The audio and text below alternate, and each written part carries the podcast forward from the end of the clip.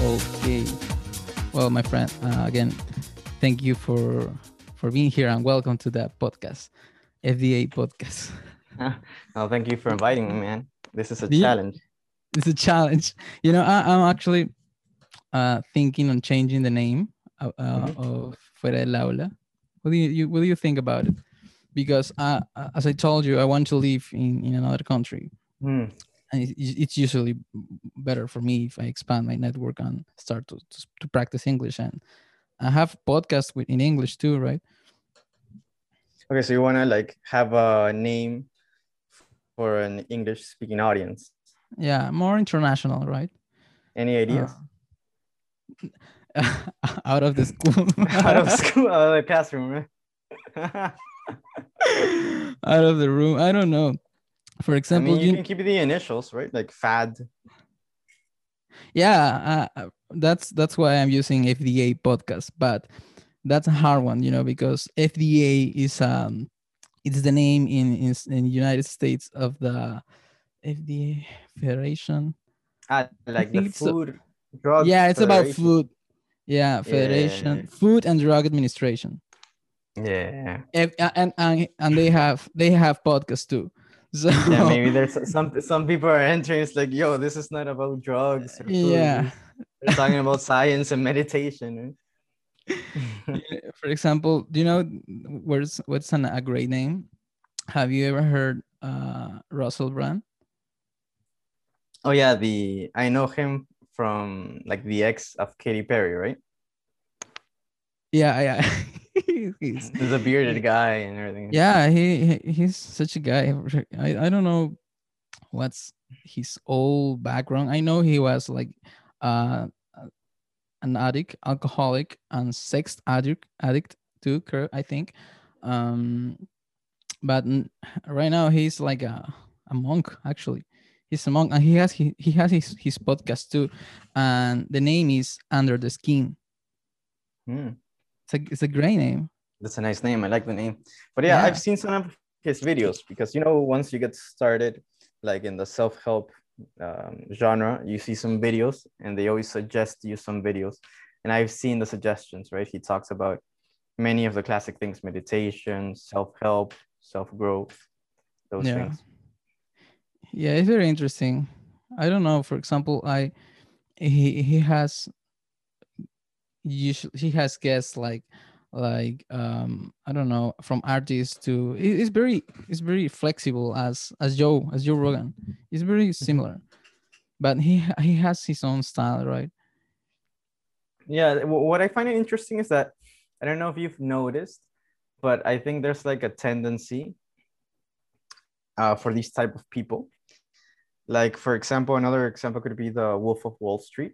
They're like these people who Ah. hit like big success, right? They have a lot of success financially. J- Jordan Like, like I told you, uh, Russell Brand also who was dating Katy Perry. He was in Hollywood comedian, very famous. But Mm. it's like they hit this level where they try to find something else and they can't find it. And I guess that's why they have this change to help other people create podcast content about meditation, help self growth. yeah, it's That's what I find interesting about them. Yeah I, that and, and maybe that's the positive side because the negative side is that there's a lot of there, there- there's a huge market on this uh, the knowledge industry. Because I mean, podcasts um what jordan belfort do i- with his own podcast and uh, other business po- po- po- podcast business podcast business um um, but they i don't know if they do it only because they want to help because it is a Mm. great business too it's a fucking great business uh, because it's, it's passive income when you have bis- uh, digital products it's passive income so you can create you can create you, you can create wealth not just money wealth uh, so Mhm. it's a lot of money Mhm. Yeah, I think it's also a response. I mean, I don't know if you've seen um, Black Mirror. There's an episode in Black Mirror where they talk about social media, right? And to summarize, there's this guy who got into an accident, and it was because he was checking his Facebook, let's say Facebook, and his wife died, right? So then he has this plan to kidnap one of the workers from the company from Facebook, right? And he ends up kidnapping somebody and he wants to speak with the head, right? With the CEO, let's say like Mark Zuckerberg, right? Mm. And they they start talking about how they how he actually hates the company because he thinks that they're manipulating people, right? People are getting addicted, right? And that's like why he had that accident. So now the owner of Facebook says something interesting, right? He says, actually, this started being one thing, right? It was meant to be one thing, and it ended up being something completely different, right? Um, and there's like a department that's in charge of how to produce more dopamine and those things. And I think we're in that stage right now in podcasts where maybe it started as a attack or a con like a counter culture against television, right? Like mm, the classic yeah. verses between Blockbuster and Netflix. Now yeah. I think it's like podcasting and and everything against uh, television and radio also, right? Because sometimes yeah, people don't like nobody listens to radio anymore. They prefer to listen to podcasts.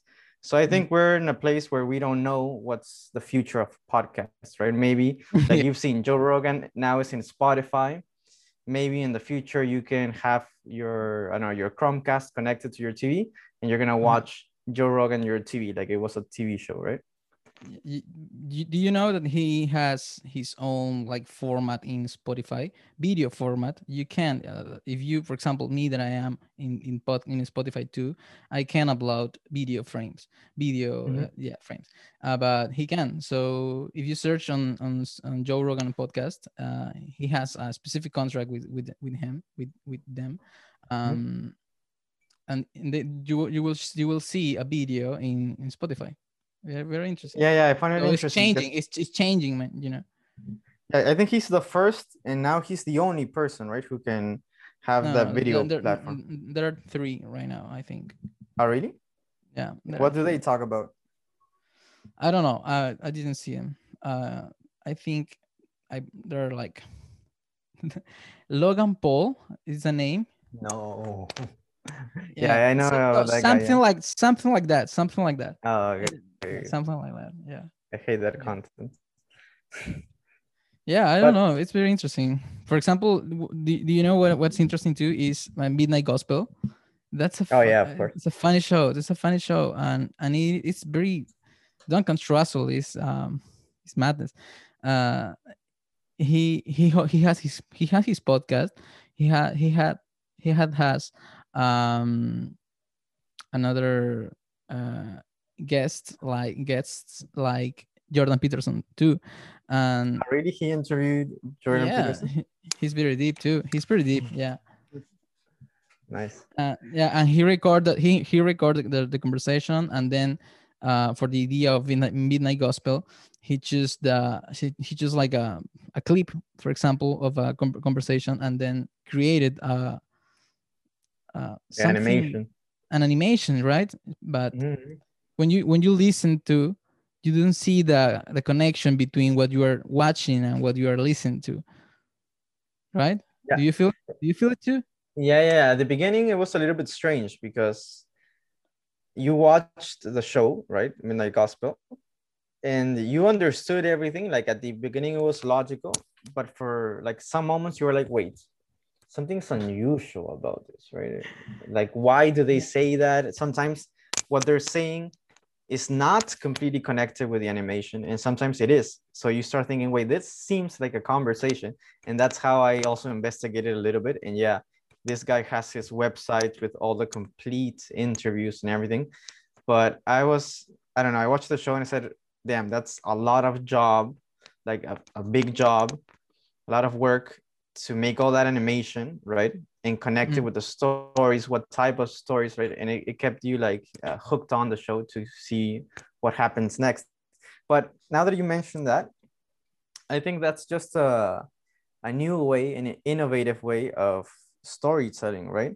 And i was mm. hearing an interview i don't know if you saw a video jordan peterson posted on instagram that there was this podcast he has with his daughter and they were talking about some controversial fact, right? Something like, oh, if like the more iq you have the more less the, the more divorces you have something like that right but Yeah, the thing yeah. is that later i don't know if you've seen this format on tiktok that originally it was that one person sings and then another person sings with you on tiktok but Okay. now they're doing that format with his videos right he has an interview and now there are other people reacting to that video in that moment so jordan peterson was commenting about that and he was saying that's a completely new way of storytelling of communication right because it's only one-sided right it's not like a conversation like i can say something and you respond it's just one Mhm. person grabbing what another person said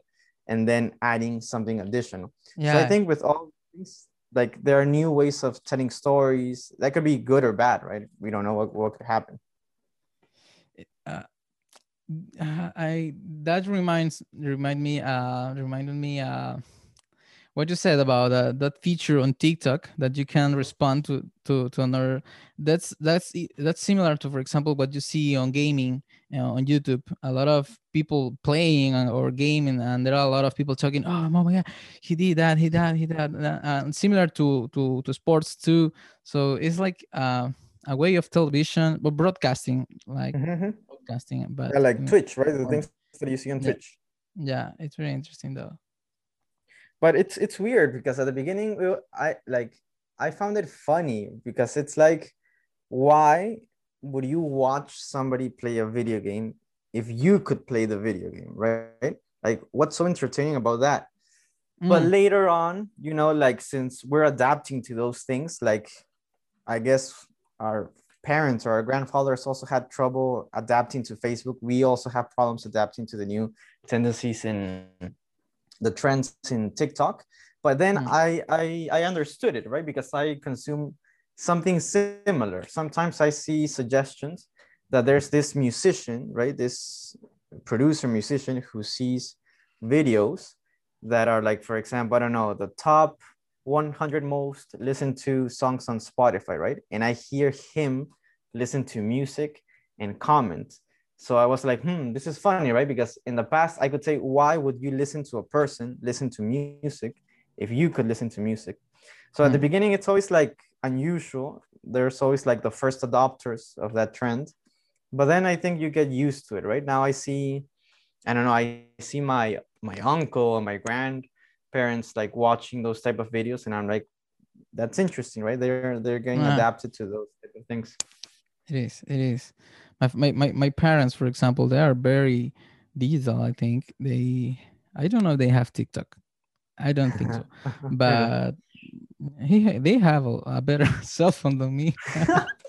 yeah, that's the weird thing, right? Sometimes I Right. see um like old people, right? And they have better cell phones than anybody. Just because they make a lot of money, they have like iPhone 12, like Samsung Galaxy. Hmm. Um, but now that you mentioned the, the TikTok thing, there's a lot of good content on TikTok, man. Like for any type It of is. genre, if you're a music producer, if you're a lawyer, if you like politics, there's a lot of good content in that in in that platform. I mean, you can learn anything. I saw I was watching this video about this woman who's like a music teacher in one of these universities, Berkeley or one of those things, and she Uh-huh. gives you tips on how to write lyrics. And it's like 10 years ago that would be crazy, right? I I Yeah. can't pay a university in the United States for music. I would never know that information. Now there's like one minute and she teaches you something valuable. you can say right now that you, you took a course on, on I don't know EDX, and you have the diploma of Harvard University, for example, and it costs you like one hundred dollars, maybe. Uh, Yeah. and but you are from Harvard. Ah, yeah, I study. I studied in, in Harvard, like Toledo, I, uh, in Stanford. No, uh, in Stanford, I think. Yeah. I think. yeah, like just because it says Harvard or Stanford, you're like, oh, that's a lot of like that's important. That's a big deal. This is weird. I'm having we are having troubles here.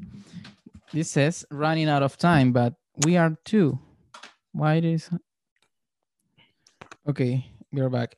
How about if if we just uh, take just this time to uh, introduce you because we're talking out so fast that it's funny. But um, and actually i want i want to take advantage of that because we were talking about a, a lot about about marketing and you're now finally a marketer too.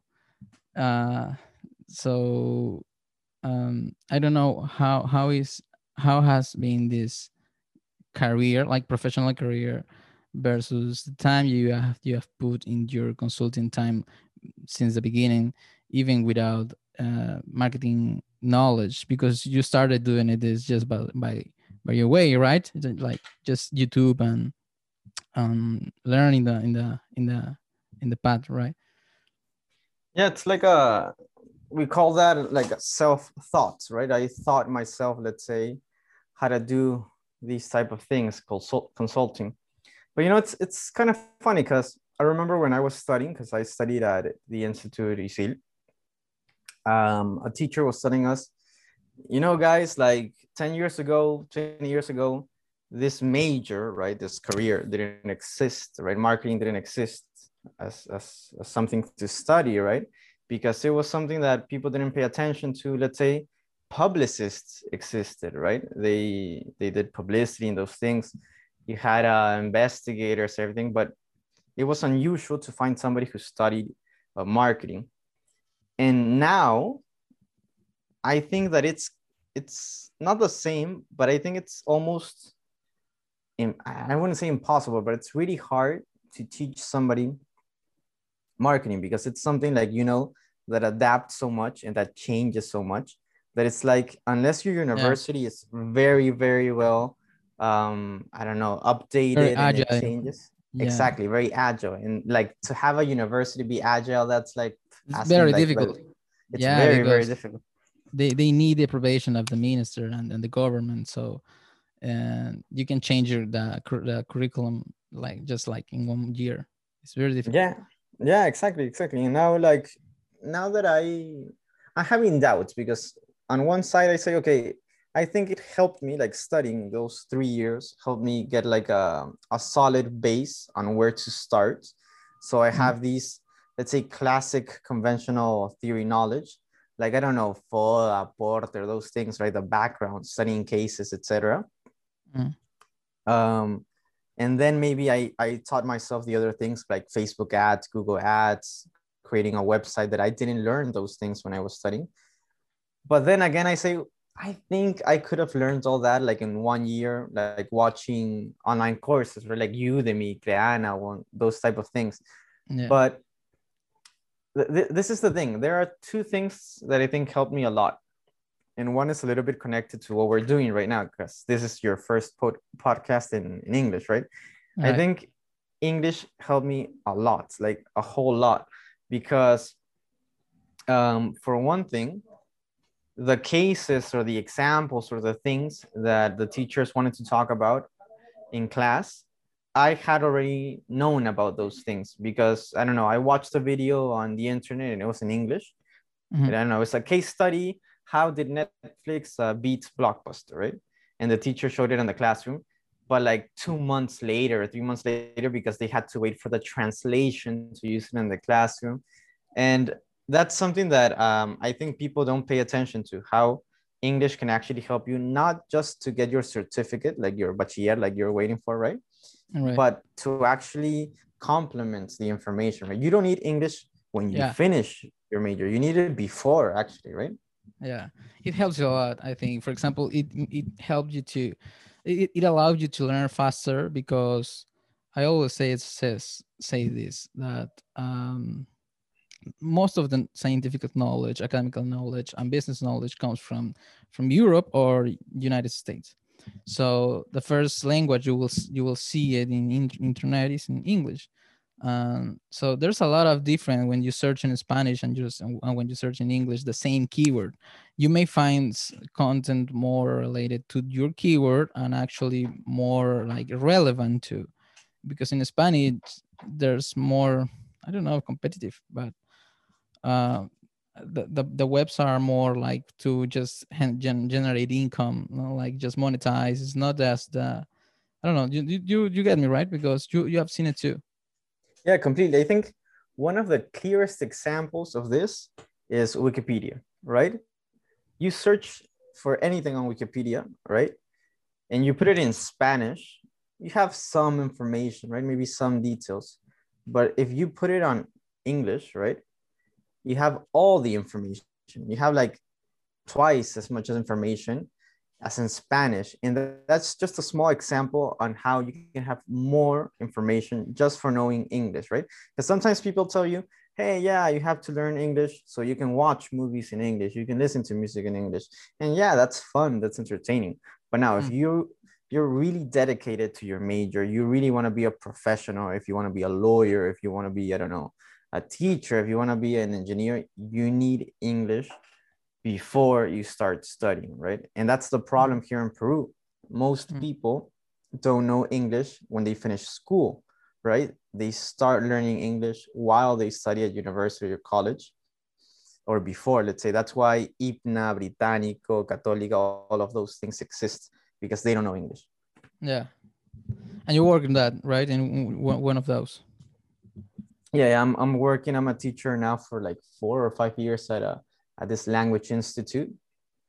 And it's yeah it's one of the biggest i think it's the one that has most students right? And it's it's very interesting because like you know i've mm. had this idea this business idea uh, regarding teaching english for a long time. And i did my investigation right? Uh, i'm a um, marketer so i also have to investigate a little bit about the market. Mm-hmm. and to make it simple there's just not enough offer. There's too much demand there's like this much demand in really? this offer for English teachers. Yeah, and it's a big problem. Like since uh, Ollanta Humala's government, right, our, our past uh-huh. president uh-huh. here in Peru, uh-huh. he had put the objective that in 2022, I don't remember, I read his plan. He wanted to make Peru as a bilingual um, country, right? Let's say like, I don't know, like Canada, right? In Canada, they speak English and French. I think almost everybody speaks English and French finishing their school. But the problem here in Peru was that we can't uh, achieve that objective because there aren't enough teachers, and the teachers that we have aren't um, qualified. They don't know how to teach, and I can mm. tell you that from like firsthand experience because I studied in a national school like the last year. And you can imagine, right? I, I entered to the English class of my school. The teacher wanted to teach English, and I just I just laughed, right? I just laughed because it was like at the other school, you know, Nivela, they separate, that's Nivela's a little bit more advanced, let's say, to the other schools because they separate everybody depending mm. on their level. Yeah. Right. They say that's a little bit better because how are you going to teach the verb to be to somebody who maybe already has an intermediate level yeah. maybe the person studied the united states that's that's crazy yeah i get you yes yes it is um but, but how did you become an uh, a teacher an english teacher uh, it, it's easy to to do it uh, how on how many years it, it, it becomes to you?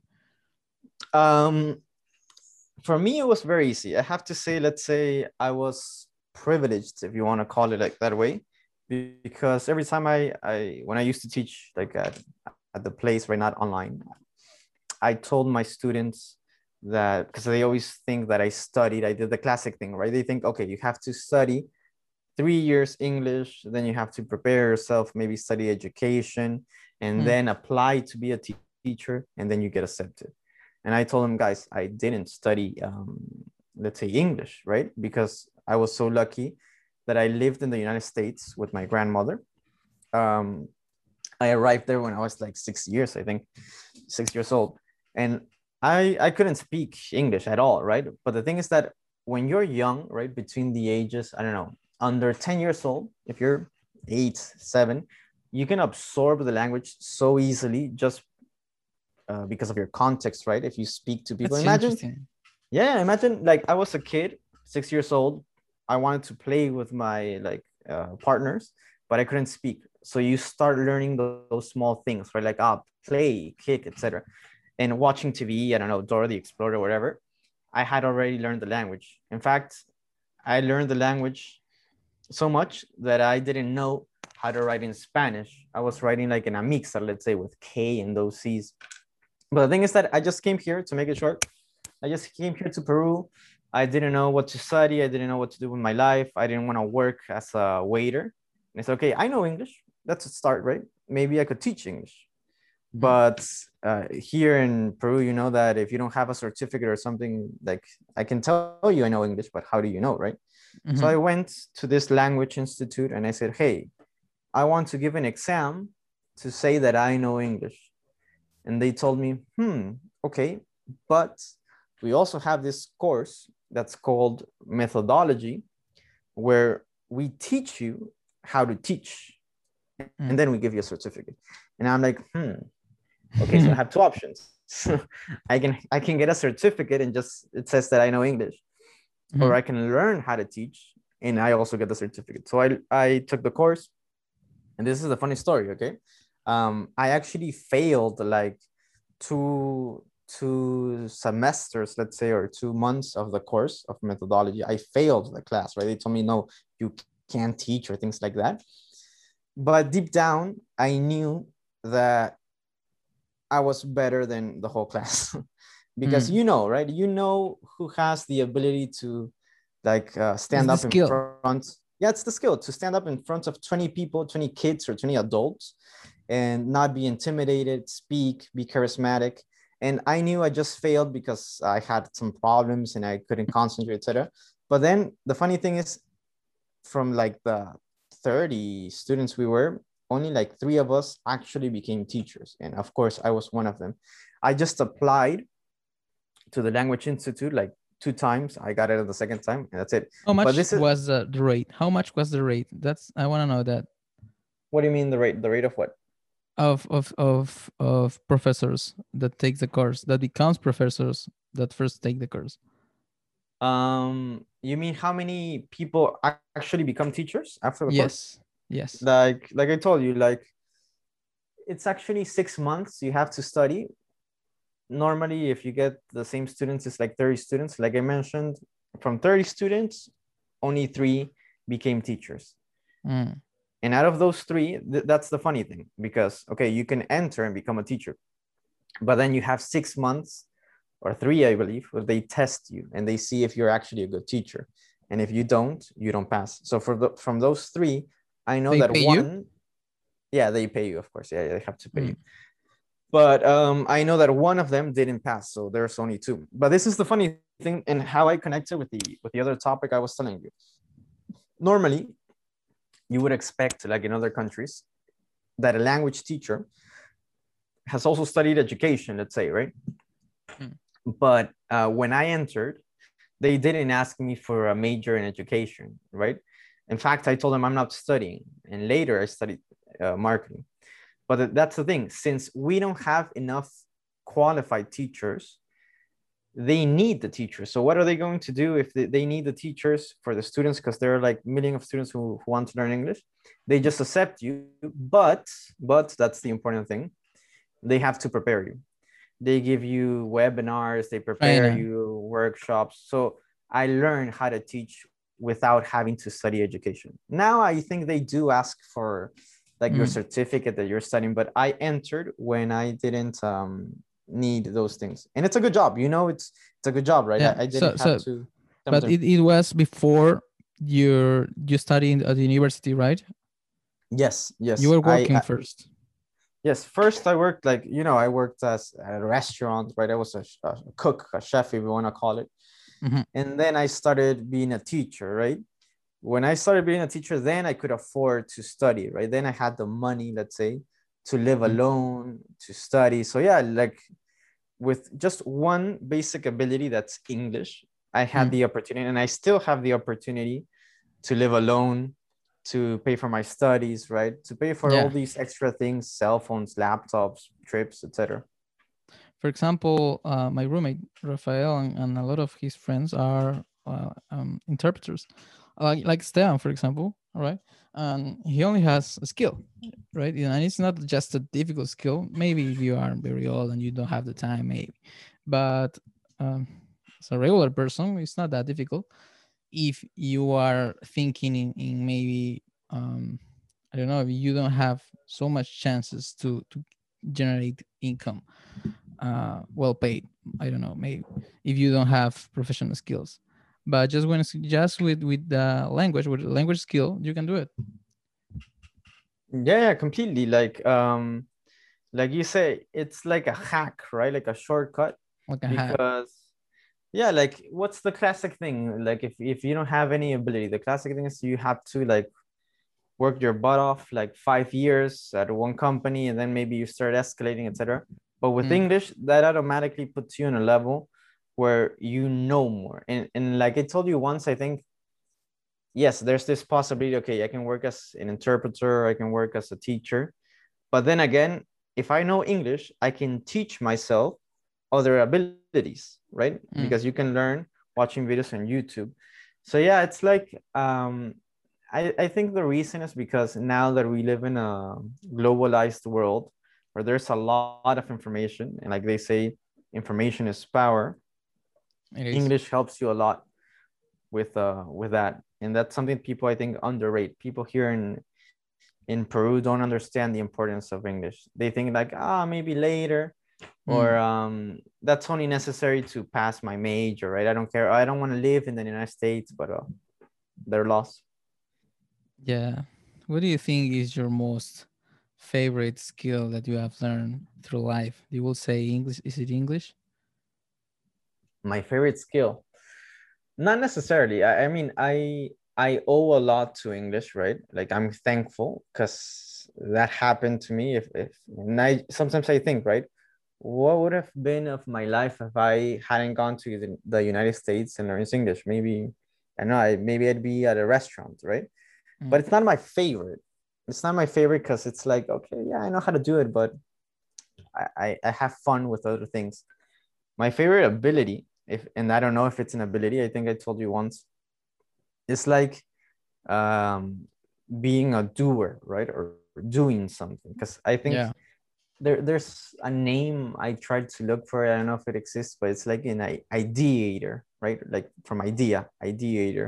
A person who creates an idea and is able to execute it right? Because anybody can Mhm. have a good idea but few people execute those ideas and know how to execute it and when to execute it.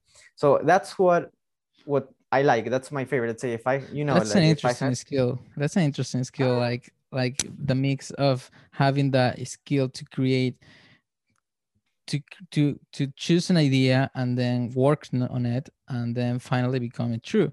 Like an artist for example right? But it, it is skill it, it is a skill when you apply it for example and even when doing i don't know marketing ideas or or businesses or anything just for example like the what was the name of your last channel on instagram uh show the perspective right? Show the Shot perspective. perspective Uh, how, Yeah. how what's about that I, I i like the format but uh i don't know it was it was funny to see to see you two in the i, I, mean i it, it is like another the, the other face of the moon like in, in when you when you see a brian in in talk shop that is more like in a open space right? And the other one is in a more like reflecting way about about stuff about life.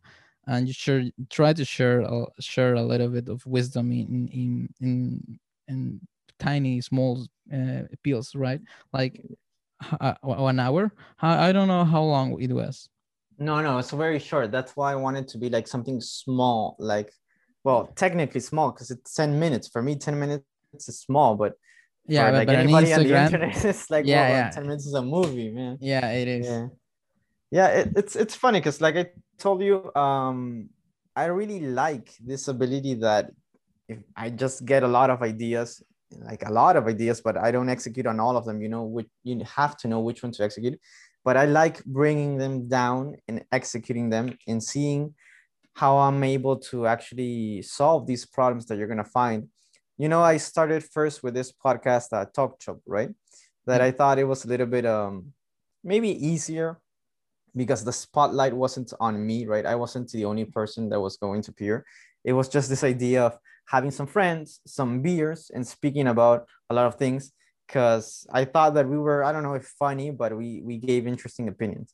Then with Uh, Shot de yeah. Perspectiva, it was like uh like you said, this completely different Brian, if you want to call it, right? The Brian in Talk. Shop was another uh, face okay. Yeah, Just it's another- another face.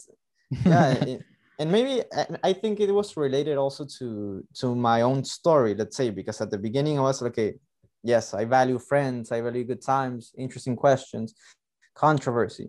But now when I was in Perspectiva, I was like, I was at, at a time where I had learned a lot of things, right? And I think you were a witness to that. I had learned a lot of yeah. things, and I was just so excited to show those things and teach those things to other people because maybe I told a friend about an advice I read in a book, I told an experience, and then they came back and told me, "Hey, Brian, what you told me helped me a lot."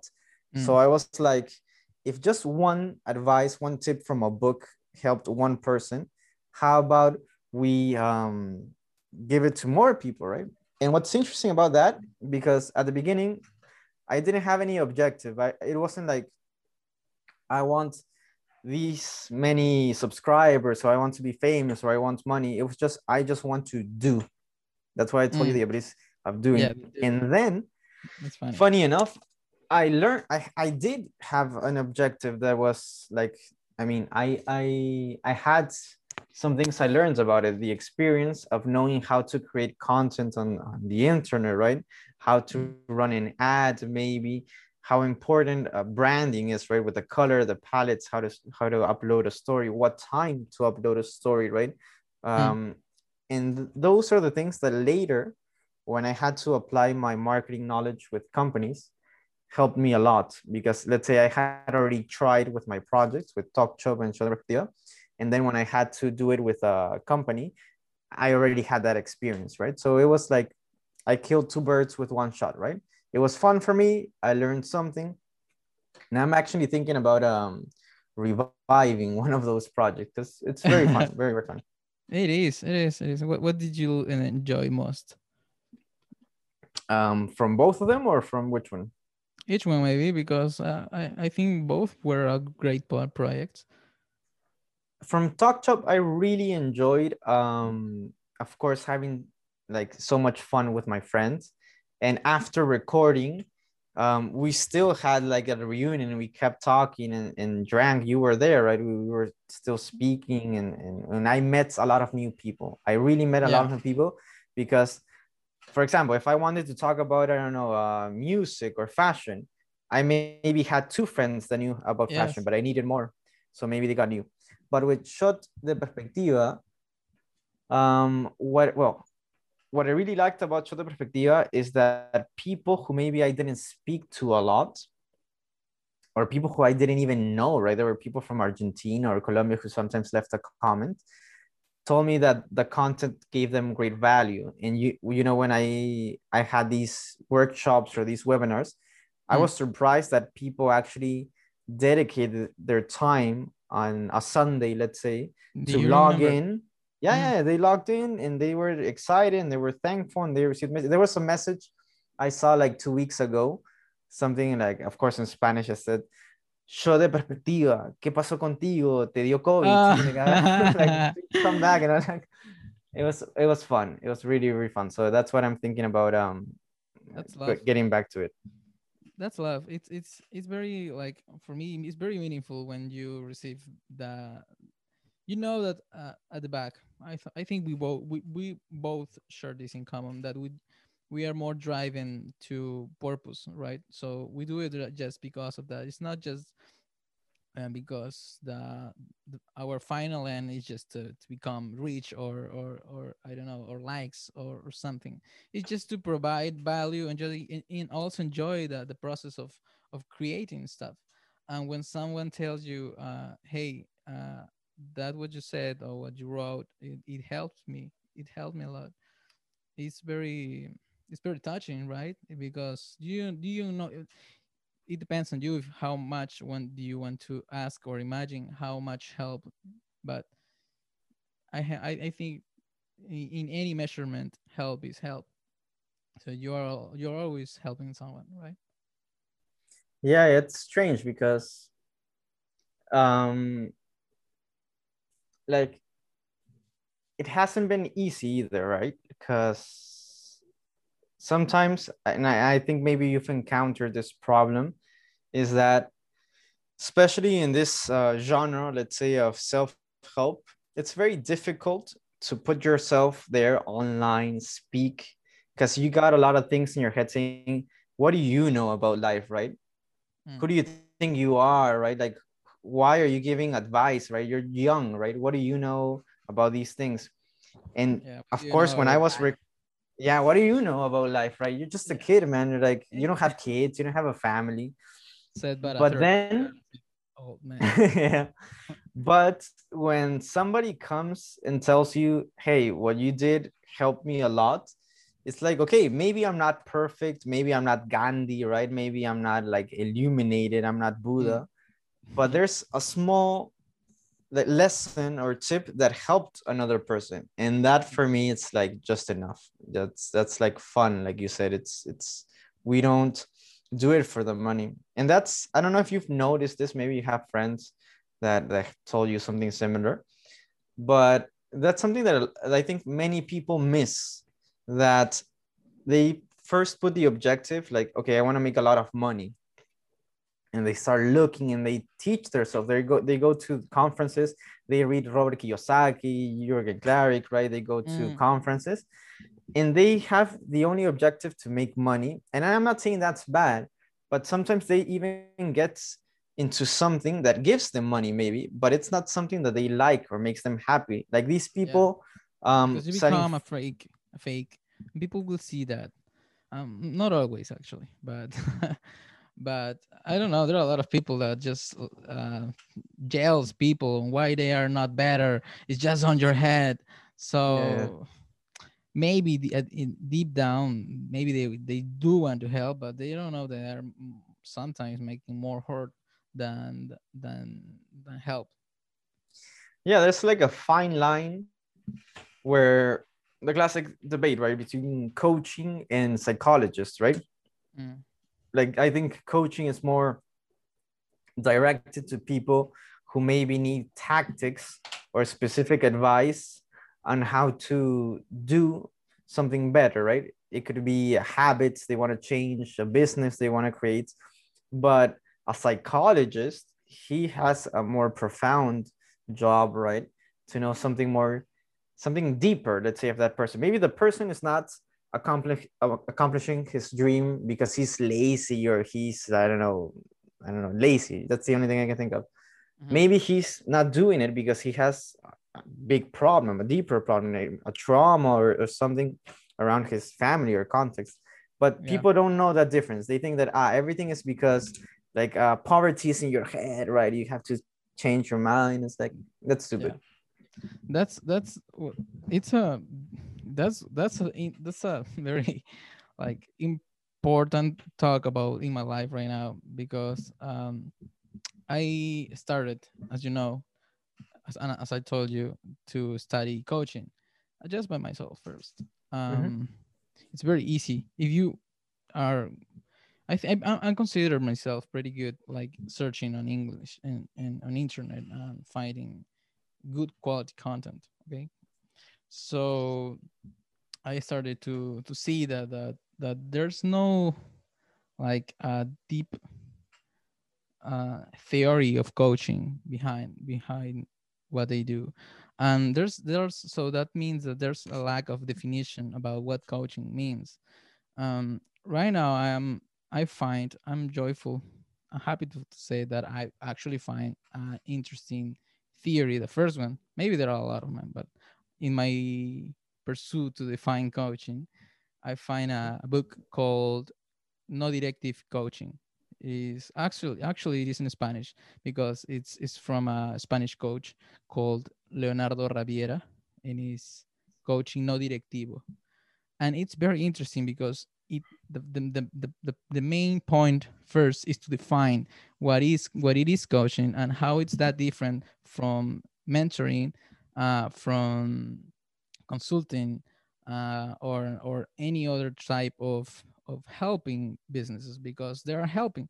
Uh, it's not that the difference is in the methodology right? And methodology because consulting is like i have the solution and i provide that solution for you because you don't have time and and you want that value because you don't have that skill too okay uh the difference in mentoring is like is like i want to do it I don't want to pay you to do it because, for example, I don't know, you can consult someone in your life because you all you will always apply it in your life. You know, you Mhm. get you, you, okay. Yeah, yeah. So, so you have you have to do it. Anyone will change your mind if you don't do it, right? Mhm. so that's mentoring and the and the last one is is coaching and it, it- this is the part where i am excited about the definition. It, is that it's not directive. It's not directive means that uh, it's a type of uh, it's similar to mentoring but the difference is that uh, is that the, the type of product that you bring to your client. In in mentoring you're providing you're providing um, explicit knowledge. Explicit knowledge is the kind of knowledge that you can learn through words through understanding uh, through any type of, of, of sense but uh, implicit knowledge is something more like uh, insight like you, you only uh, learn it through life through experience? Like biking a like learning how to bike you can read that you can read that. You can read that you you can uh, listen to, to podcasts of how to to uh, to ride a bike uh, but you won't even if you don't use the, the bicycle and try to run and try to ride for yourself and then uh, go and, and learn through trial and error. So that's that's the difference. In coaching uh, the, the the product is that it's a service in which you learn through yourself because it's a service of self knowledge uh, guided by this this person that is trying to provide you two skills. The first one is the the the socratic uh, what is the meaning of this? Method. yeah socratic method method and the other one is the ability of the window because the name is espejo let's just uh, Yeah, the mirror. the mirror effect yeah I- the mirror Mhm. so the mirror means that i am trying to uh, to just uh, give you back what you are saying uh, not exactly in your words but there's a there, there's well this is the the part when you have to study how to do it properly. I am in that way. But that's the definition of of mirror trying to to to tell you things that are not from my, my perspective. That's what i am mirrored that, that what you are saying and that's the the skill. So i won't transfer to you any explicit knowledge. And the more the better. The more you try to not um, give explicit knowledge because if you that if you do that you do you don't allow the coachee to learn through themselves because they have to know the answer because that's the point that's the service. Uh, it's like socratic uh, method do the, the mayeutica I- it Mhm. is is the skill to ask people and ask ask ask until people realize that they are ignorant about the, about that. And then that's the the point when they started to look for the through because they need they first need to know that they are ignorant about it and then look for the for an option. And then that's the the shift in coaching.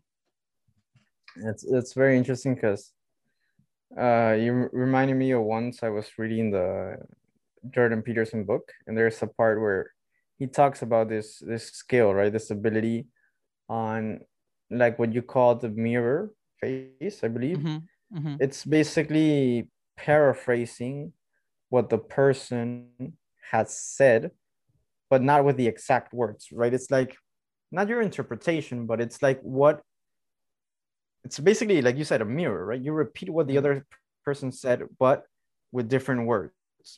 And of course, you have to try to be um, objective, right? Not add anything from your beliefs because sometimes they use this tool for something wrong, right?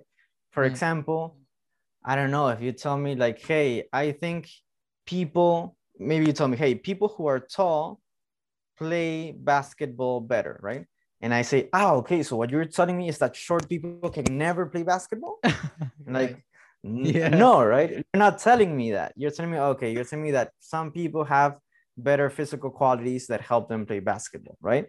Because, like you said, people can use that ability for, let's say, wrong objectives. But if you use it like wisely that can help you a lot and i in one first step that peterson mentioned that is very important for this is that you have to listen to somebody right listen to a person very well and mm. as you were you were telling me these type of things i was just uh, uh, i don't know um, a fast idea came to me that do you think maybe like people who have these uh, let's say requirements where they need a coach are just people who maybe haven't had good friends right because i think if you're a person who has a lot of good friends who listen to you right who give you mm-hmm. advice and that's the difficult part like that's something i noticed with everybody every time you talk to somebody they always want to describe reality based on their terms and they want to give opinions based on their terms and when hmm. you give them factual information like for example andres for example our friend andres he usually gives factual information like something like ah most people i don't know i'm just going to invent something right? Okay most people who i don't know play sports are usually better at playing instruments right?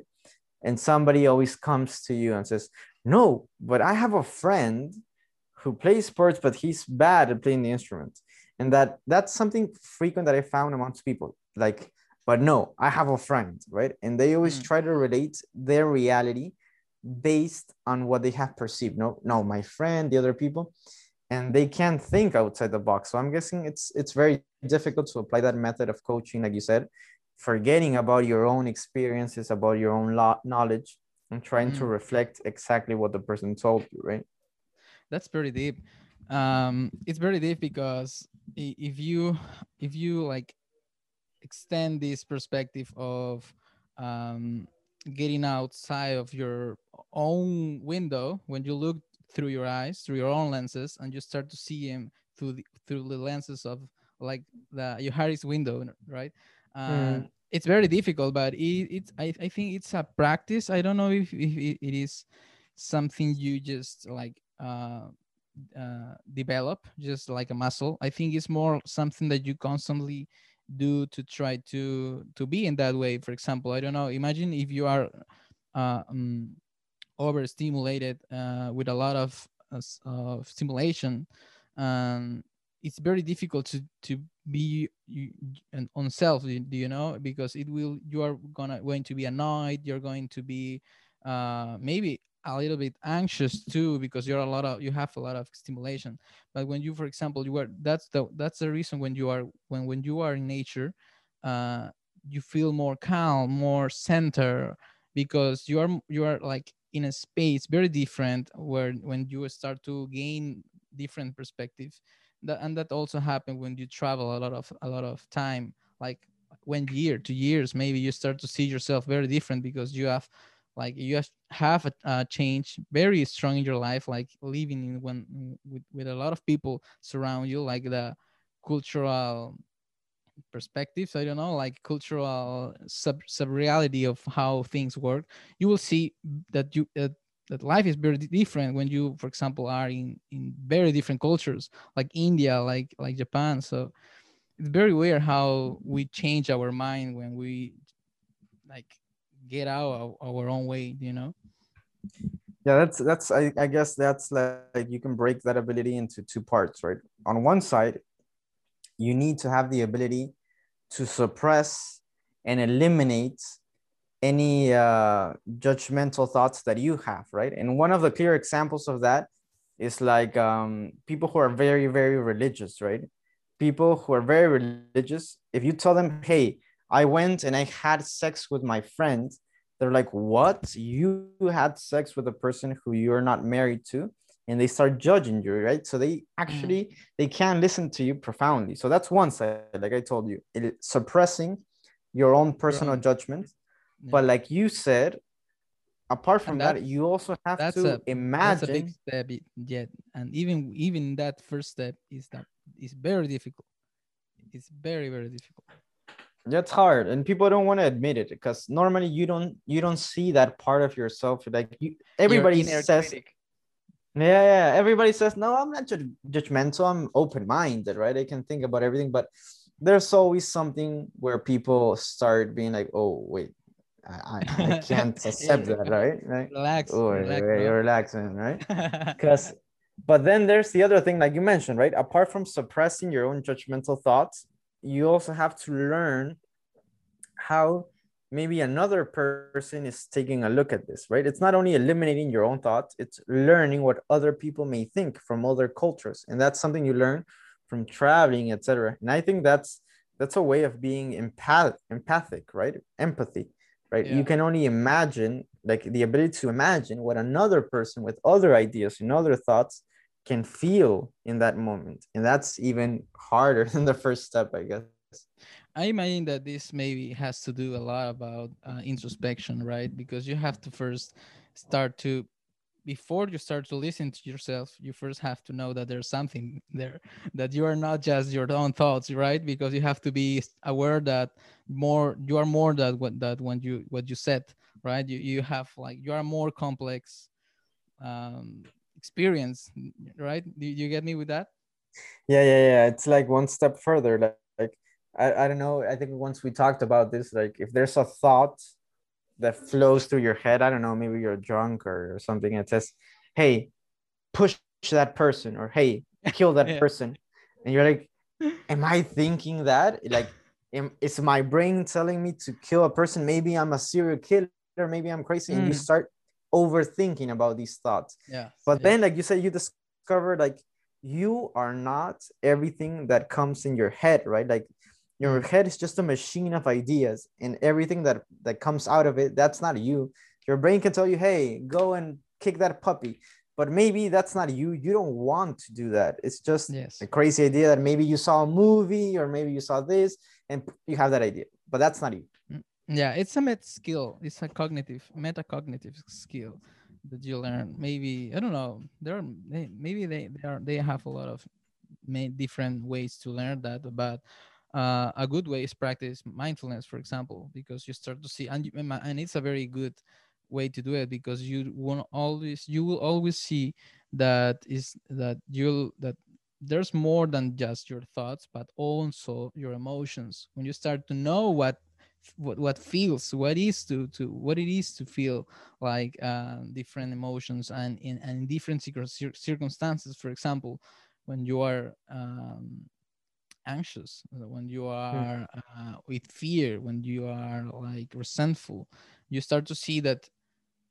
okay for example um, it helps me a lot of me for example because i first listen my body and then listen my thoughts. I first think okay i won't interpretate my my thoughts if i don't see how I'm feeling right now. For example if i am feeling a lot of different things but i am feeling like relaxed so i will trust this, these ideas. But if i am feeling like uh, anxious and i am feeling like fearful i have fear and I, I, I, I that's the moment when i will stop and say okay i'm feeling this way uh, and i start to like be mindful of what i am feeling and if i am able to handle with that so I think I think what you're mentioning is something um related a lot to therapy, right? I related a lot to my experience going to therapy because I found it very interesting when I started going to therapy. And the reason I started going to is I- I knew I wanted to go, right? I was very curious, but there was this moment where I actually had a panic attack, right? An anxiety attack. It was a day that like all the morning I felt my heart going boom, boom, boom, boom, boom, boom, and it couldn't stop. I had to go to the hospital and everything. And they told me, ah, you don't have anything. I thought it could be a heart. No, you don't have anything. Just go to the psych- psychologist. And I was like, oh, okay. So finally, I'll go. And at one point at the beginning, very early in therapy, I thought that it was because maybe there was something wrong in me, right? And that's something people get the impression of, right? If you go to psychologists because something's wrong with you or something's Mm. broken in you, right? Mm, But then my psychologist told me, hey, first of all, having anxiety is totally normal, right? It's a tool actually that our body has developed to let us know when we're in, in let's say, a situation that's dangerous or it's like the fight or flight system, right? mm, And that started to help me th- think like, okay, so I'm not broken. There's not something wrong with me. And actually, this is something good, something I have to listen to. And when I feel this way, it's because my body, like you're saying, is telling me something. So now something. I have to learn what that is, right? Mm, yeah, it is. It, yeah, it is. It, it is very like uh meaningful the moment when you start to to to learn about this the way the way we work you know I, sometimes it's I, I don't like i don't like like for example remember when we were talking about uh what do you know about life? Uh okay so that's a different thing when you say well i know a little bit more about about humans right? Because life is more different. Life is like it's even a you know, metaphorical question. I don't know because what's life? But a question about what what's what humans are it's more easy because even even that we are complex complex very complex we are animals. Uh, we are very very very similar to specific animals like mam- mammals. Um, this particular thing anxiety it is very common in every in every mammal. Mammals is right then the names right in in, in english? Yeah yeah mammals. No, mammals. Yeah mammals. Yeah. it, it is it's very common. It's very common. Uh, and you you learn like like okay it's not it's just not an idea. It's it's it's true right? It's, it's science. Yeah. it's, it's true. It, that's that's how it's like you ask i don't know how we how can we like uh, help people without killing with a knife using an intervention for a surgery? Because we know how things work you know? So there are a lot of things that we know about the mind and are not just not ideas. It's not like uh, okay anxiety is just uh it's in your mind okay? So it's like yeah, yeah. The thing is that um yeah it's very interesting because we humans have something that make us totally unique right that's i guess you can call it consciousness right we can be conscious of our ideas and that's mm. like something that helped us um, be different from animals, right? We can create airplanes, we can go to the moon, we can speak, society, everything, and the animals can't. Mm. But that doesn't take away what you said, right? We are still animals, right? We have many things that are adopted from like evolution. From and evolution, yeah. The only thing is that we are in a different context because now we have technology, globalization, etc., societies but we still have a lot of the conducts that we used to have when we were animals and that's what people forget people think mm. no that's that's crazy there are people who still think that uh, since it's the theory of evolution they still think it's a theory it's not something real but it totally is man like just it read totally a book. yeah yes it is it is. For example or you can read actually history too when you when you read when i read uh sapiens from you oh yeah. it, it just changed my life. Um it's not that deep about about um biology or or or or chronic or i don't know neuro, neuroscience but it tells you a broad perspective about humans since we were another species uh for example like having having this idea of that in a moment in life there were two humans in life uh, like we were living with a, with more humans like very similar but yet not that similar too. So imagine that, like, like us. It, it will sounds. It sounds like like aliens, you know. But it yeah. happened. It happened millions of years ago. It happened. So we can just like pretend that we know a lot of right now, but we can just lose ourselves forgetting the the complexity of of how we have how have we do to be here? How much society have how many steps have we do? Yeah i also really like that book because like you mentioned it it's like the odds of us being the ones who who adapted and who survived is like crazy like because you, you would think right they were talking about in a part of a book that why there were there was like uh, another type of humans i don't remember which homo it was mm. but they had a bigger brain right? And they were why didn't these guys with bigger brains right uh like beat us? Why didn't they survive and we we got extinct well it was basically because if you have a bigger brain that consumes also more energy right?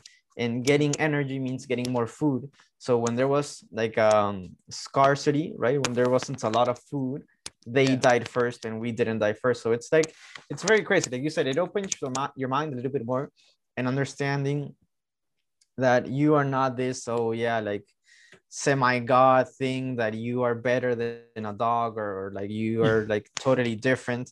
Like you're, you're just an animal with more steps right? With more instructions. You're just an advanced model. Yeah. and If- If, if, if if you if you're gonna go if you want to go deep, we can talk about free will.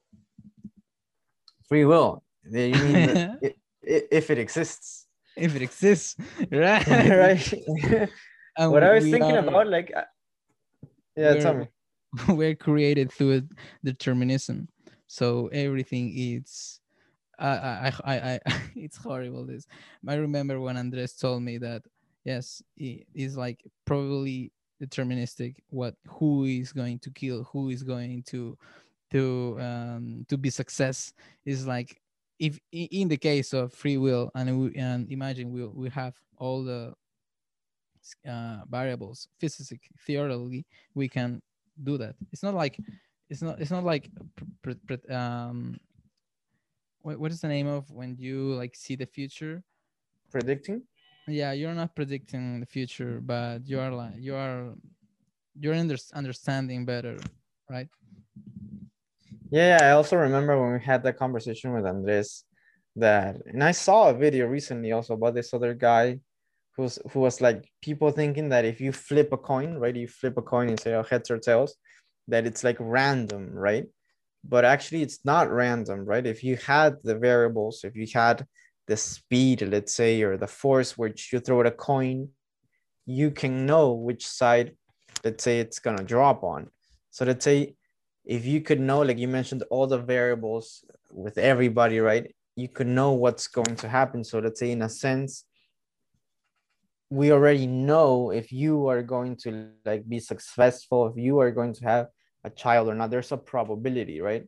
Mm. And yeah, I mean, it's it's um like you said, it's very disappointing if, if you take a look at that perception because it's like, okay, so what what what should I do, right? What should I do? every- everything is set everything is set everything is set exactly Yeah. right so it's, it doesn't matter what you're going to do but then again um it's it's a little bit weird because that doesn't matter either because there's a movie i saw with Nicolas cage i don't remember the, what's the name but apparently he can see the future right he has these dreams or these things where he can see the future yeah yeah it. it's, it's great i love it but every time he sees the future it changes right Mm. so it's like it doesn't work, right? Because you saw the future, so now you're gonna do something to change it. And the same thing here applies here. I think um, if we were able to see these variables and see if you are going to be famous or not, if you are going to be a millionaire or not, if you saw that, then you would change your actions, maybe, right?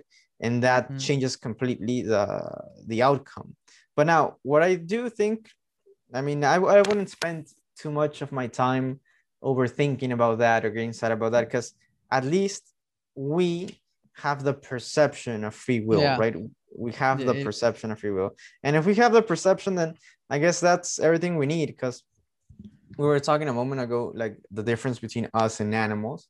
And I think sometimes people forget and they easily forget that we're just another piece of like meats and, and organs and systems and that's why recently when i read this book um what's it, the myth of sisyphus from albert Ah, camus yeah yeah, and yeah. like i really connected with his ideas with his thoughts. That life is pointless. There's no meaning of life uh, life. It's just like an ant asking itself like, like hey what's the meaning like nothing. You're just a fucking ant right? Maybe somebody is gonna come and step on you and that's it.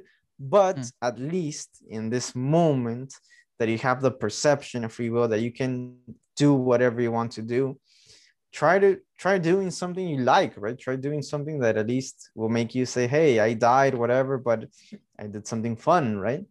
That's the That's only thing i can think of. That, that's interesting because for example I, I think i see that two two like two moments. The first moment is when you realize that um, um life is meaningless. And the second is so what do you, what do you choose uh, what, what do you want to, what, what so the moment you, real- you realize what do you want to do and that reminds me that there, there were three definitions right decisions Three options.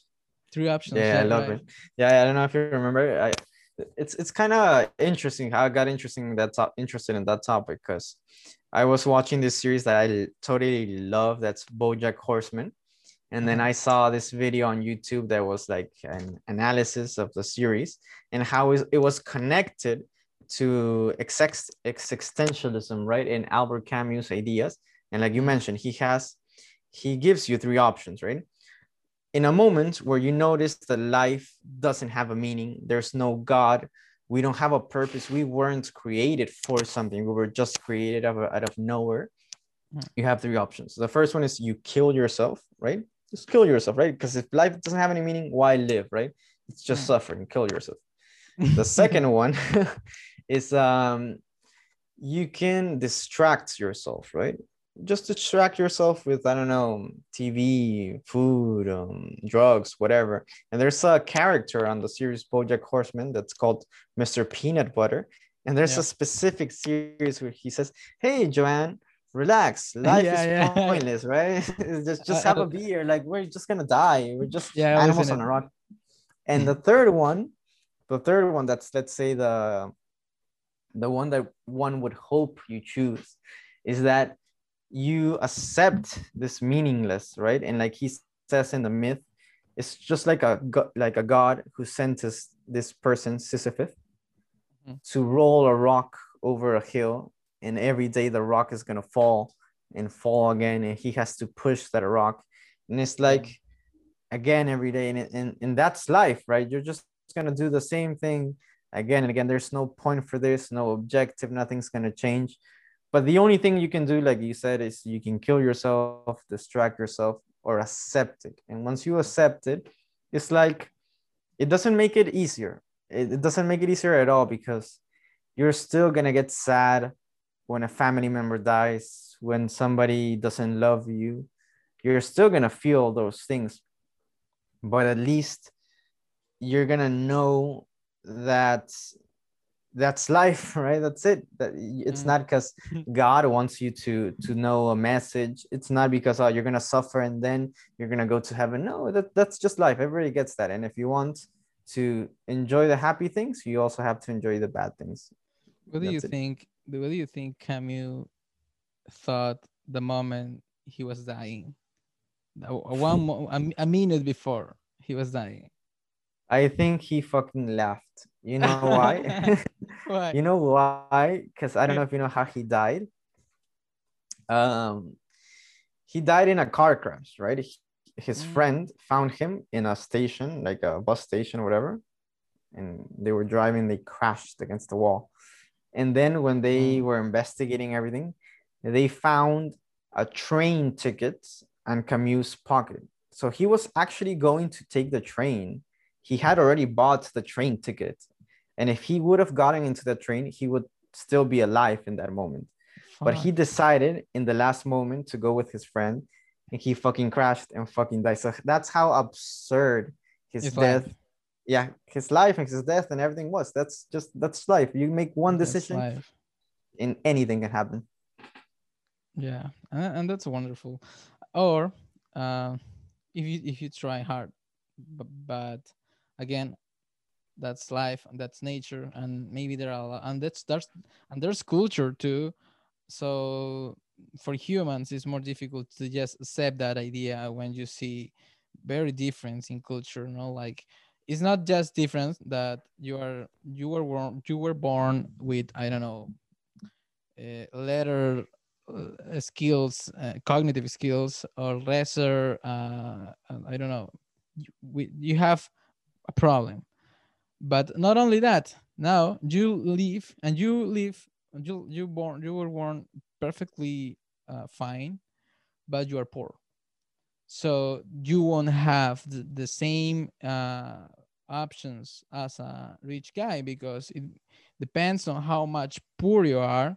It may cause you better uh, it may cause you more difficult so for example i think that's a poor difference like a poor in, united states and a poor guy in peru.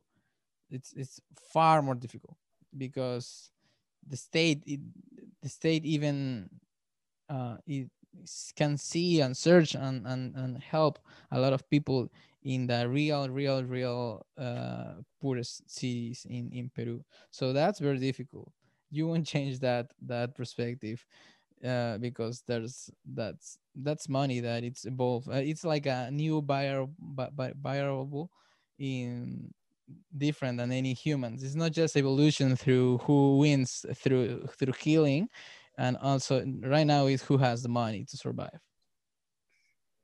Yeah and, and if you think a little bit about it um that problem right like when you're born you don't know the odds if, if you're going to have it in easy let's say if you're born in a first world country like the us or in mm. hard if you're born in africa like it's the consequence i think of again thinking that we are better than than something or any other species because i think we talked about this once where many of these problems are a consequence because we think we're better better than, than the rest of the animals and we deserve rights like everybody should have a right to live and i'm not mm-hmm. saying we don't right i don't want to say no nobody has the right to live come and kill me and everything but it is a good exercise, I think, to think and rethink why we're giving everybody the right to live, because that's what is making, let's say, the whole ecosystem um, change, right? It's it's paradoxical, and I don't want to say that anybody that, that nobody has the right to live, but it's funny, right? Because there's right now a trend where people say, hey, we have to be eco-friendly, you have to think about the products that they don't just on animals the yeah yeah environments. Okay do you know that actually most of these problems are caused because we're giving the right for everybody to live? In in other words saying that we are better than other animals and that we can kill anybody mm. and i'm not saying that it's not but i think everything like the whole political things that i don't like talking about those things it's very controversial but that idea that okay everybody has the right to live, to to have children, those things. It's it's surprising and it's crazy how those are the consequences of our thoughts, right? Of thinking that we're be- better than other mm. animals. And it's yeah, it's I wouldn't change it. I mean, it's difficult because that would mean that I don't know, maybe we're just 100 people on the planet, but it's interesting to think about. It's interesting, that. yeah, because because I think at the end is maybe an ethical question, right? Because it, it is philosophical the question that why we deserve to live why we all mm-hmm. deserve to live deserve to live well you can say maybe because if we choose to live together maybe we we can help us uh, we can help all other right? And we all have more chances to live well. Um, and that's humanism right? Because humanism is the the belief of that everyone should live and we believe that helping anyone and others uh, we will grow a society and everyone will be happy okay? Mm-hmm. so but okay it's a great rule. And it's a great belief but you don't have to forget that it's a belief too. It's not based on how actually life works because for example you taking just you're taking this decision but you are also misleading the consequences of doing that. Because if you are saying that you will you will know that obviously there are going to be consequences like for for example resources as you said. Uh if you if you think that everyone has deserves to live uh so you you, you need more like uh and this is the paradox of of Yuval in in agriculture. When we we think that okay doing this decision we will be better but we forgot and this history tell you tell, tell us that that decision those decisions of of trying to be more like um, comfortable about our resources make us the, the need for more. And the need for more creates more complexity. And that's the way because why we we, we now have that level of complexity in, in our lives. We have states we have uh, we have norms we have religion. So all of that we don't have to just forget that are ideas, right? they they, they work but they are ideas too. Like that's that's something tricky Yeah, it, it just started like with that belief that we're better, we deserve more. Maybe again with the idea that we have a purpose, right? Oh yeah, humans have a purpose. We have come to save the world, and we think that we can control nature, and maybe yeah, we can. Like Peterson in in a part of his book said, okay, we it's very hard to define what's the purpose of life, but it let but you can start like wanting to reduce suffering, right? Because we suffer, people suffer. So maybe that's a good start, right? We can start by reducing suffering. But again, we're reducing suffering for us humans, right? Not for animals, because reducing suffering for humans is giving more suffering to animals. And again, like we said, we wouldn't change that. But what I found interesting when this whole pandemic thing and the COVID thing started is that it's just like a wake up call to remind you, hey, we're not that special after all. We are very vulnerable to nature, right? There's this comedian called, what's the name of Carlin? I don't know. I don't remember George Carlin, I think, where he he made this show. He's very controversial about people who like to save the planet. And just to make it short, because the video is very very funny, you can watch the completed video. Mhm. He's like, he says like fuck those people who say that save the planet. The planet doesn't need saving. The planet has been here millions and millions of years right? Um you know who needs needs saving? Humans because we are let's say um victims to volcanoes to hurricanes to earthquakes etc and the most probable thing that's going to happen yes we humans have contaminated the planet and whatever all the things that you can think of. But maybe we're gonna just grow extinct like the dinosaurs and the planet is going to evolve again to adapt to all the plastic that we have created and everything.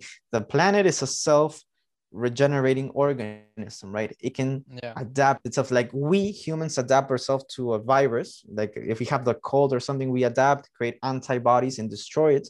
Maybe the planet is also creating antiviruses antibodies and destroying us with covid right? And covid is just reminding us that we're just humans. We're just a piece of meat yeah. And it's scary. It's scary because maybe we'll just be extinct in like a thousand more years and that's it. That's it humanity. We're not that special. I remember that uh, at a time when I did a post about the pandemic, and I searched, and I didn't know that, but there there are like four things that may cause uh, extinction, human extinction, or well, life extinction in general. Really? Um, and and and the first one, or or in the top five, was pandemic. It was very probable because it's, nat- it's nature, and there are a lot of viruses around there that we don't know. So it's very probable that in some time, millions of those will catch up one day, like today, uh, the pandemic, COVID 19. COVID 19. yeah like i mean bill gates warned us about this like he he had those videos telling us the problem and there's it's funny as fuck how people just because he was talking about the pandemic think that he is the person who started this what the like what the fuck Yeah. like no he is the person who wants to put chips on us and it's crazy but you know while we were talking about this i was thinking that it could go either way it could go like um, yes, maybe we we become extinct because of the COVID and that's it and fuck it, or like this this idea that humans deserve like the right to live. Mm. Where do you draw the line, right? Like, because for example, I'm sure you've heard of Neuralink from Elon Musk, where he's trying to adapt proteses like for humans, right? Arms, legs, brain chips. I think he put a chip on a pig's head, whatever what happens when there's there's like people who are like kind of cyborgs right do they also yeah, deserve that, like, there's gonna good come a part where there's a, a robot half human half whatever and that's like okay what's the point I actually interviewed a, a, a friend called Piero that he's very into that. It's called transhumanism. Have you ever heard about that? no no no Transhumanism talks about all the consequences. This is like a group of uh, of thought, like uh, because it's not just like a um, a specific thing. It's just a group of thoughts about uh, about leading evolution, humans leading evolution. So not not nature leading evolution humans Mhm. leading evolution so that's the, the way you know the path to become a transhumans uh, transhumanism means that we can now set the the north first because we can use the technology but why are you going to do it? That's the question. So it's very philosophical because for example uh, you have questions like uh, cyborgs. How are you going to to draw the line when you create conscious uh, life for example?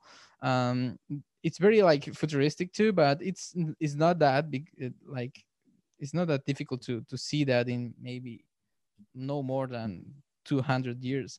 But how are you going are you going to draw the line when you have like a like sophia the first uh the first ai person in in the world um and maybe he's starting a- to to develop feelings. He's going to start to suffering. And I, I know a lot of people will feel like uh, empathy. And yeah, of course.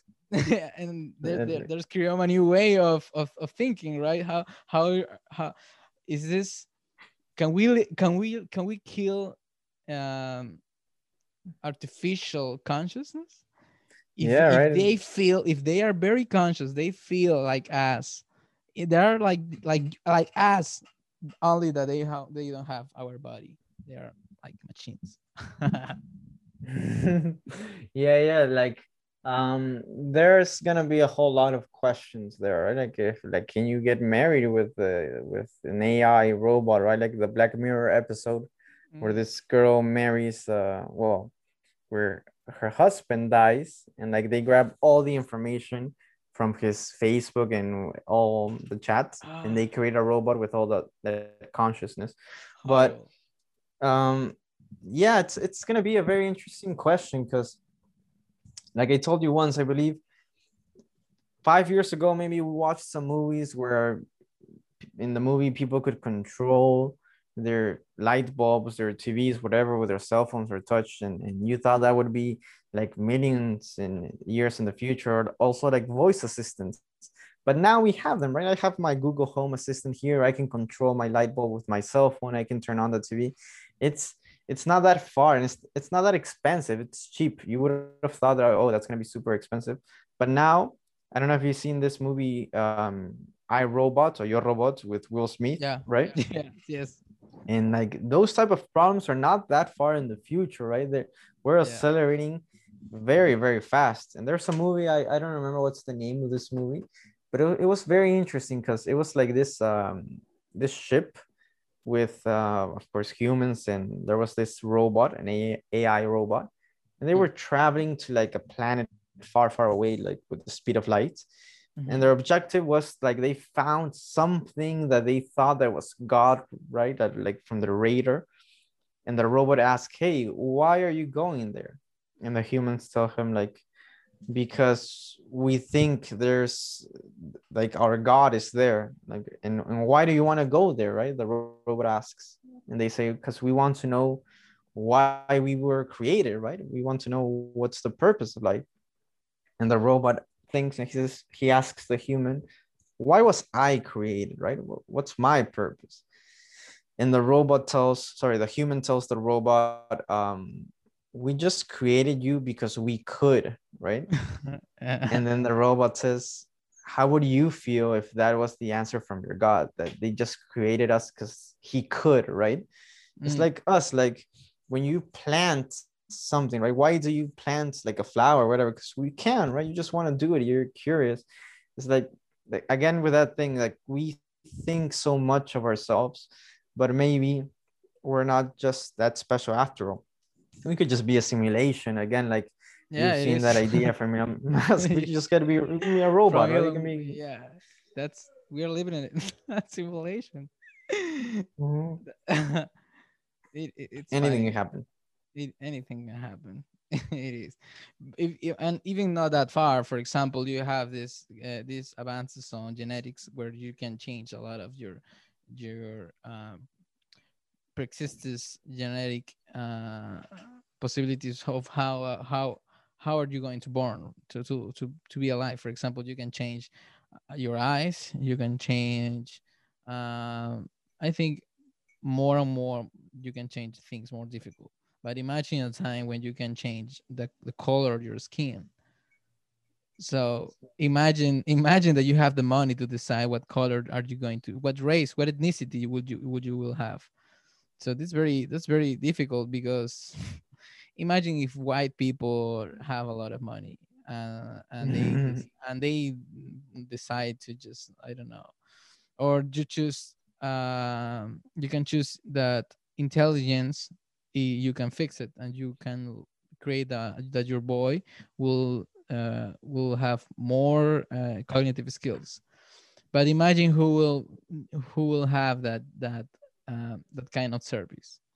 Rich people poor people won't have that kind of service Yeah. to just to just change their own like kids and be more like transhumans or superhumans because we will have superhumans.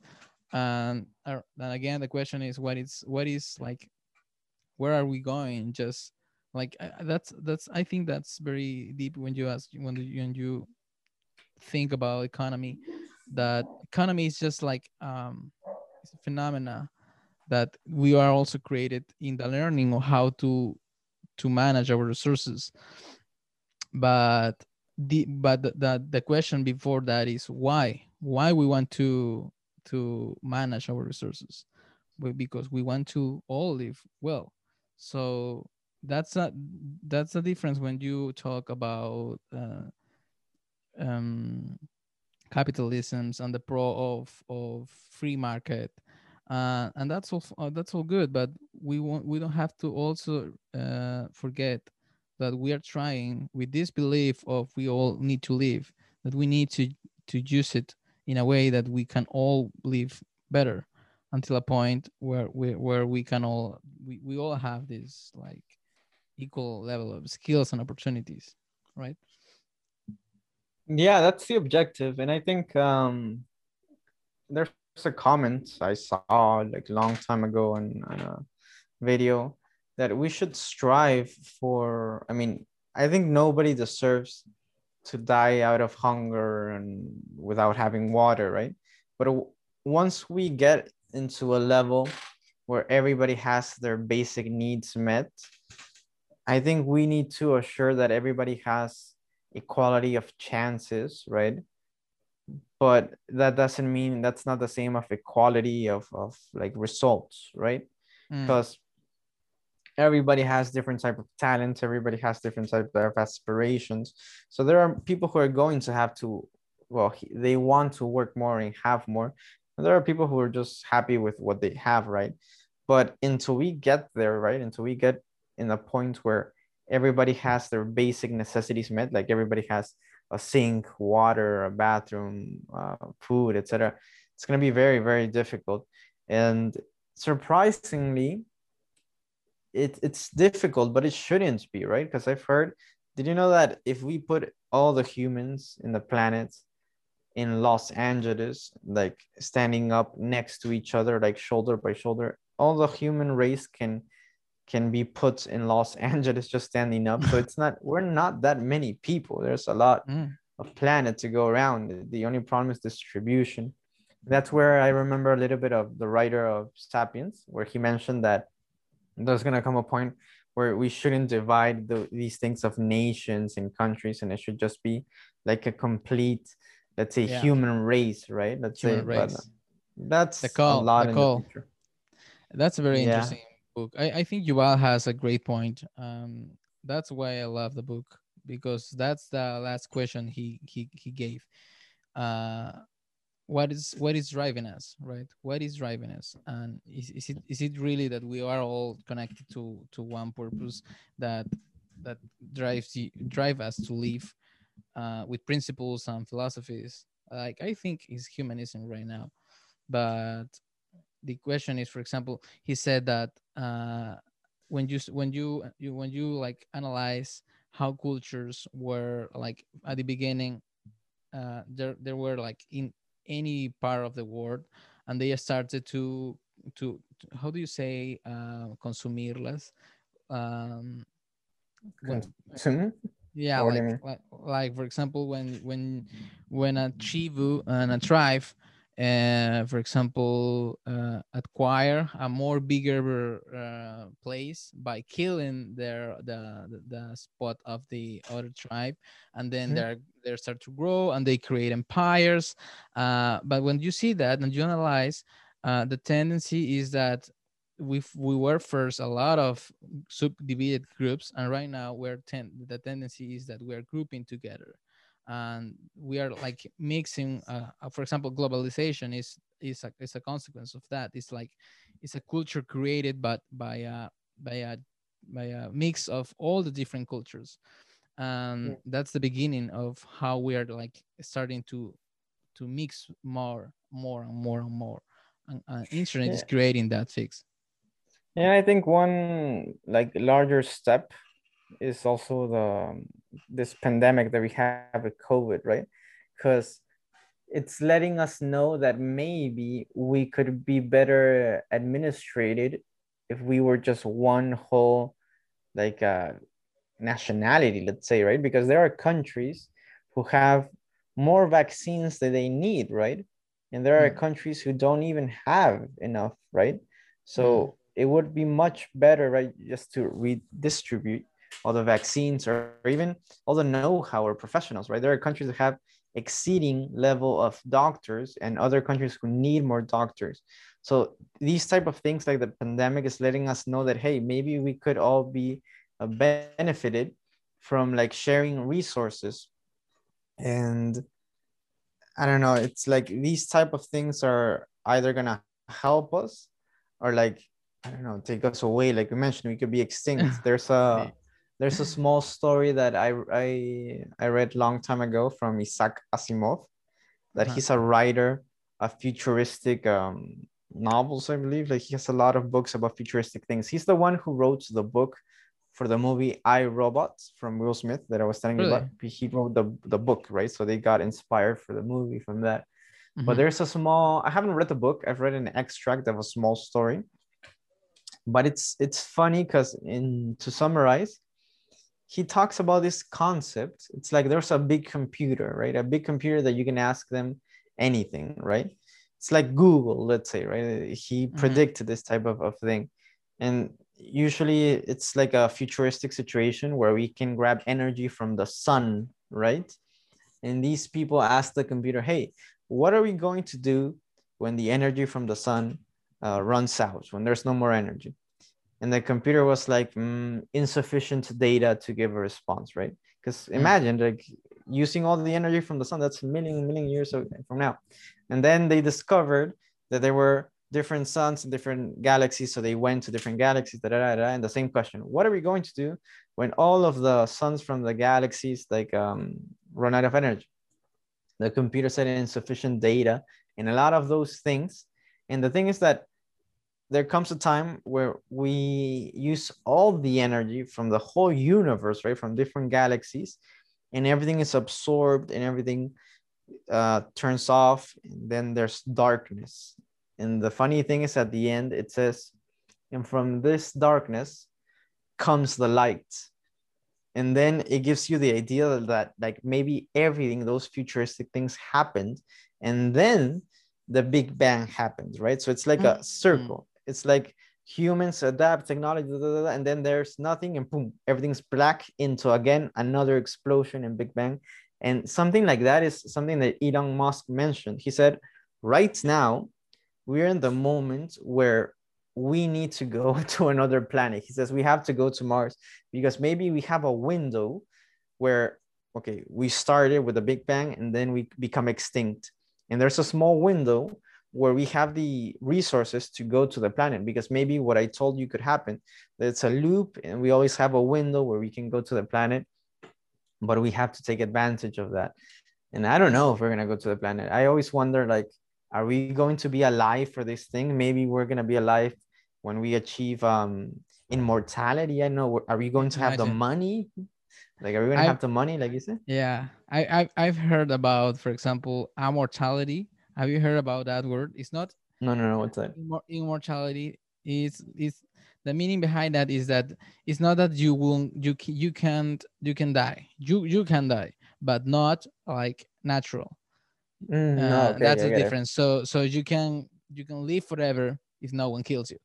Yeah, yeah, yeah. Because a you- car you- doesn't come and, and kills you, yeah right? yeah yeah because they they they start uh with the premise of that die death is um is like a disease that you can fix if you with science like for example um of course it's it's, it's going to be superhumans but you can for example uh, change something in your body that won't let you won't let you die you won't, won't uh, go old um, Mhm. So it, that, that's the, the, the the most promising thing, thing about living forever it's not immortality but it's that you can like um how do you say uh Like delay stop. delay delay Yeah, yeah, delay. delay. delay your your death yeah But that's the thing. Like, would you want to live that life? Tho- that long I mean, Yes. that type of life. I mean, not long, but imagine living that type of life. I think uh, in the book Sapiens, they als- also mentioned this. But imagine living that life and I don't know, being sad because I don't know, your parents couldn't afford this technology, or maybe because a friend dies and he had this technology to be immortal, but I don't know, like a tree fell down and killed him. Like yeah. they're still suffering. It, it's back to the question like, since we don't know what's the purpose of life, in, in my opinion, there isn't. We're Mhm. trying to create it, right? We're tr- trying to create, okay, maybe maybe we'll be happier if we live forever right maybe maybe we'll be happier if everybody has the resources right maybe we'll be happier i don't know and everybody tries to and again that comes to what we were talking about everybody tries to persuade you that their idea of purpose of life is the Mm. correct one right? They don't have the ability to maybe say hey maybe what i'm thinking is not the right thing. Like the yeah. the Catholics, I don't know, the It's your Buddhist people. your cosmovision your world view of life. It's not that it's not reality. It's just your own appreciation and perspective of life. Yeah i think that's uh that's something that uh i don't know we we you remember when we were talking about perspective a, a few a few years ago uh like the the sense of of this enlightenment when you start to see more often when you are Mhm. uh, like being aware of of what of what you are understanding or what you're saying of your own beliefs that just be your own beliefs talking right be mindful of that moment it's it's funny but, but i think it's very it's one of the most better skills that someone could develop because you will start to to like be more mindful of of who who you are right? Who you are and who how people are too. I think again, like I, I I can't mm, I like I can't measure the impact of this pandemic on all the aspects of human life, but that is also related to that because I remember when when I left work at 10:45 p.m. at night, I had to grab the bus and everything. And and I saw those people in the lines and I knew there were people going to like very far places. The classic Peruvian, right? The classic Peruvian that has to wake up 5 a.m. because he works Mm. at I don't know Surco, but he lives in Comas, so he has to wake up to to just um I don't know 900 soles a month, and and he has to spend a lot of hours in traffic. He lives with a family, and I saw these people at the bus stop, and they were like unconscious. They were like robots. They're in automatic. They were tired. They were just looking there, waiting on the bus. Their faces were like empty, right? They were Mm. just living in automatic. They didn't question anything. They were just living in there, there, there, there. But then with the pandemic, that's like a big wake up call. And everybody was ripped out of the reality in, in like connected. I think maybe I hope so for a moment with the Mm. reality that, hey, we're just humans. They are just like animals. Maybe you can get extinct. Hey, my family members are dying. What can I do? My Mm. job doesn't exist. My job is like I was talking with my dad, and this is kind of sad because he's a producer, right? Like a concert producer, and he told me the other day I, I, he he didn't study like any major, right? Because he's a self-made, a self-thought producer, music producer with concerts and, and huge and everything. He was making good money and everything, but he tells me, I've dedicated 30 years of my life to this. And now in this context, this mm-hmm. know-how, this information is worth nothing, right? Because when we're in crisis, the last thing that you think of is, is entertainment, right? First is food, then clothing, yes. then education, let's say. Uh-huh. And he told me maybe sometimes when there was like a political crisis, whatever, people did invest in entertainment because okay, the country's fucked up, let's go drink some beer. But with a pandemic, you can't even do that. You can't even yeah. go and drink some beer with friends, etc. It's like it's very shocking. It's yeah, very it's shocking. Yeah, it is. It is. Uh, it it maybe it's more difficult for people that we can we can't feel how they feel because they they can they don't they don't even have this opportunity to reflect because they don't have they they didn't stop they didn't stop uh working they had to to go outside because there are a lot of people that work by the by the by the day you know? So they they have to go outside and sell and that's the the way they eat. So if they can uh, uh go out how are going to they make money? I think that's the, the, worst part.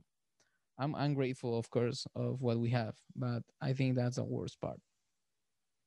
Yeah yeah that that's why like i told you i'm very grateful that i know it's just a coincidence if, if i like i learned english or something and that helped me get a job that i can still work teaching online and and everything because like um i know there are some things that are because of my ability and everything but then like you said at the beginning it's just chance maybe you're born in a first world country and in a third world chance. country and you just have to work with that that doesn't mean that you're going to give up right at the beginning but it's it's difficult.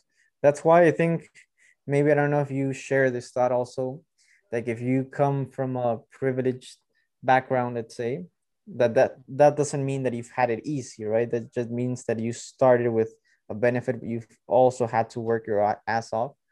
Mm. but that's why i think i get sometimes this idea of um wanting to share knowledge helping others let's say of course it also comes with oh okay maybe i can um i don't know i can have gratitude or i can have like economical benefits or i can become famous. But there's also a part of you that tells you hey you're helping another person that maybe didn't have it as easy yeah and maybe it's a mix. For example for me it's a mix. Is how can i help a lot of people and how can i live well too because i want to. I don't want to be grow old and and have to to work like the rat race of of 9 a.m to, to 6 p.m having like 60 years 60 60 years old 16 60 years old 16 uh, 80 for example i don't know uh, or with a how do you say that what, what is the meaning of um jubilación in, in english wait when you retire retire, retire.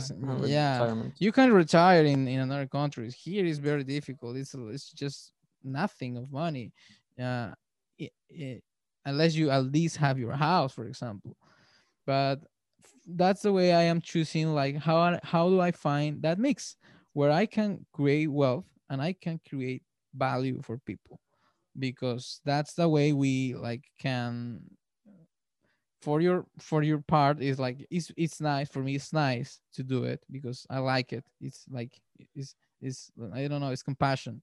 But it also it, it's also uh, good for society because you are helping others um, if the other person do it too so you start to develop talent you start to develop uh, more knowledge and more things for society.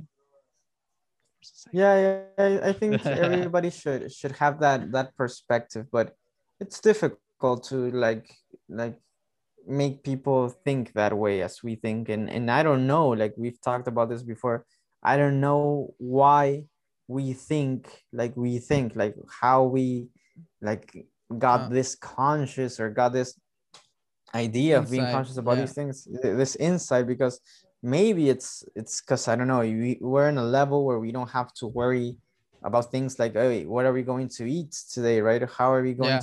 to survive today? Because we're totally comfortable and we can think about other things.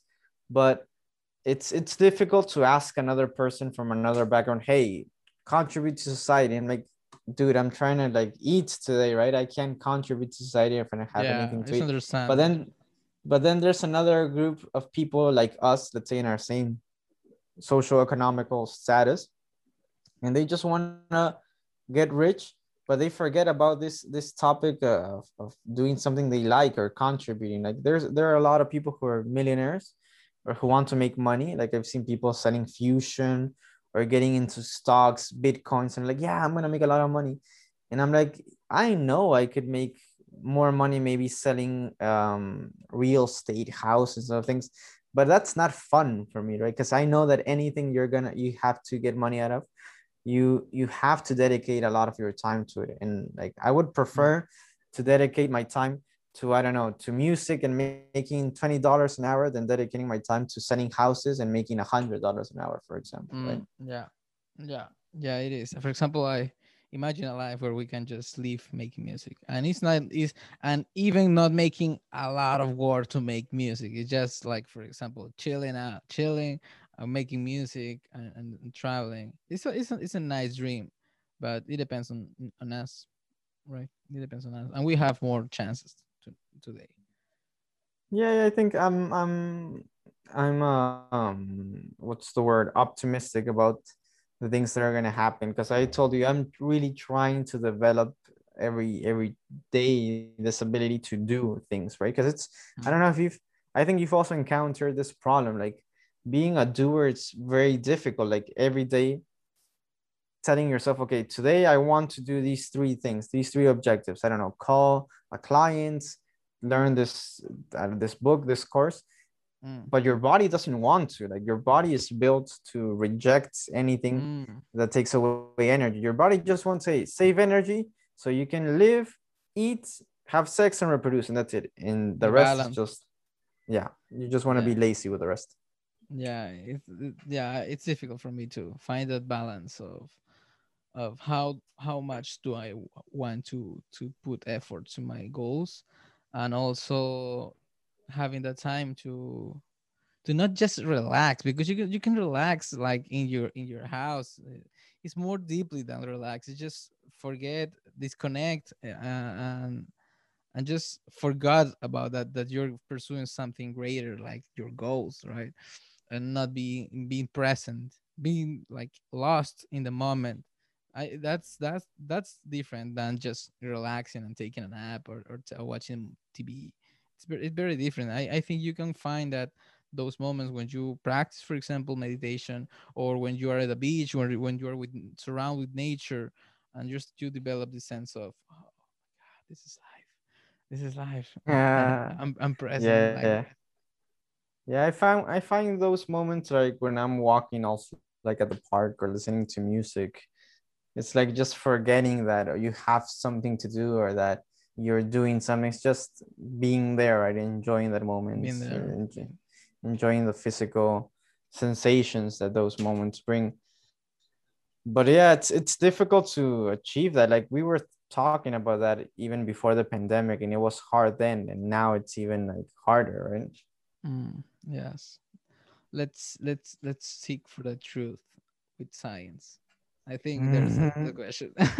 well, my fr- it was nice. How about if we just if we just uh end here and just take the the time to chill the night?